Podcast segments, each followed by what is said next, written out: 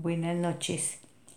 En retadores, vamos a tener en, en estos siete días de reto, vamos a tener una actitud positiva. Vamos a ser positivos y a tener una mente optimista. Eh, lo único que nos permite tener una mente positiva es enfrentar la vida y todas las situaciones que la vida te presenta de una mejor manera. Un ejemplo de una actitud negativa es yo no puedo hacer esto, yo porque soy, porque todo me sale a mí mal, porque soy tan, toda la vida he sido gorda, toda la vida he sido glotona. Entonces vamos a cambiar todas estas palabras, toda esta parte negativa de las personas negativas y estos, todos estos interrogantes los vamos a cambiar por preguntas como, como las siguientes. ¿Por qué, eh, eh, ¿Por qué soy así? Eso es una oportunidad que me presenta la vida para poder cambiar mis hábitos. Eh, voy en un camino de emprendimiento y cambio de hábitos. Nos vamos a decir todos los días que puedo aprender yo esta situación.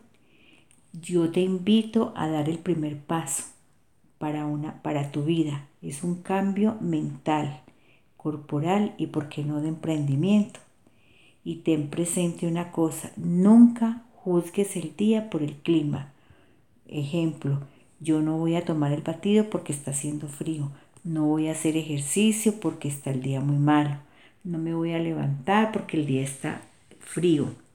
Aprende a llevar tu propio clima que te presenta, ser la persona que quieres ser. No permita que las cosas que están fuera de tu control cambien tu actitud. Entender que yo tengo el control sobre mis cosas y yo no tengo el control sobre las demás personas. No permitas que las demás personas cambien tu actitud. Tú controlas tu forma de vestir, tú controlas tu forma de comer, tú controlas tu forma de hablar. De manera que al tener una actitud positiva, cambia la manera de saludar.